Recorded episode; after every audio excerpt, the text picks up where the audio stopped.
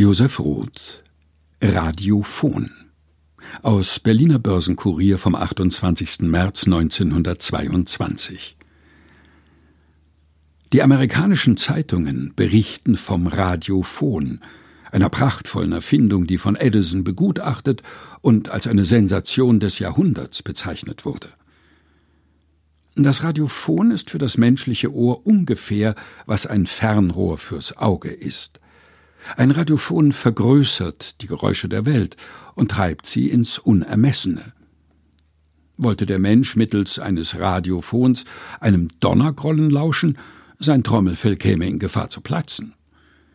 Das Zirpen einer Grille wird durch das Radiophon vernommen zum Geräusch eines Gewitters, das Pianissimo einer behutsamen Geige zum hohen Lärm einer aufgeregten Riesenorgel und das Summen einer Mücke hört sich an wie ein Bläserchoral. Es wird also keine Geheimnisse mehr in der Welt geben. Die geflüsterte Beichte eines verzagten Sünders wird preisgegeben allen neugierigen Ohren einer Gemeinde, die dank dem Radiophon zur Meute geworden ist.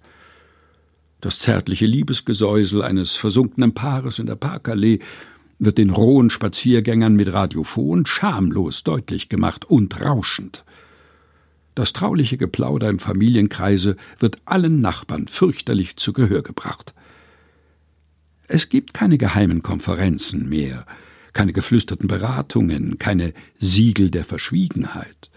Das Radiophon erbricht sie. Die Diskretion ist laut geworden, die Stummheit redet, die Stille schreit. Es war zu wenig Lärm in der Luft. Die Todesrufe der Sterbenden waren zu sanft, um das Ohr der Lebendigen zu rühren. Die Niedertracht kreischte, aber man hörte sie nicht und blieb gleichgültig. Das Trommelfeuer der Gemeinheit machte die Erde erbeben, aber ungerührt blieben die Schützen und die Nichtbetroffenen. Es war höchste Zeit, dass ein Radiophon erfunden wurde denn es gingen auch viele wunderbare und wertvolle Klänge und Geräusche der menschlichen Taubheit verloren. Niemand lauschte mehr dem Sang der Nachtigall und den Zirpen des Gewissens, keiner horchte auf die Stimme der Vernunft, und jeder ließ sie übertönt werden von dem Schrei des Instinkts. Weiß jemand, wie wunderbar es raschelt, wenn zwei Gräser sich berühren? Oder wenn ein Schmetterling seine Flügel bewegt? Oder wenn die angeblich lautlosen Blütenflocken im Spätfrühling fallen? Wie wenn alles Unhörbare Klang bekäme, wenn tausend helle Glocken im zarten Wehen eines Lufthauchs klängen.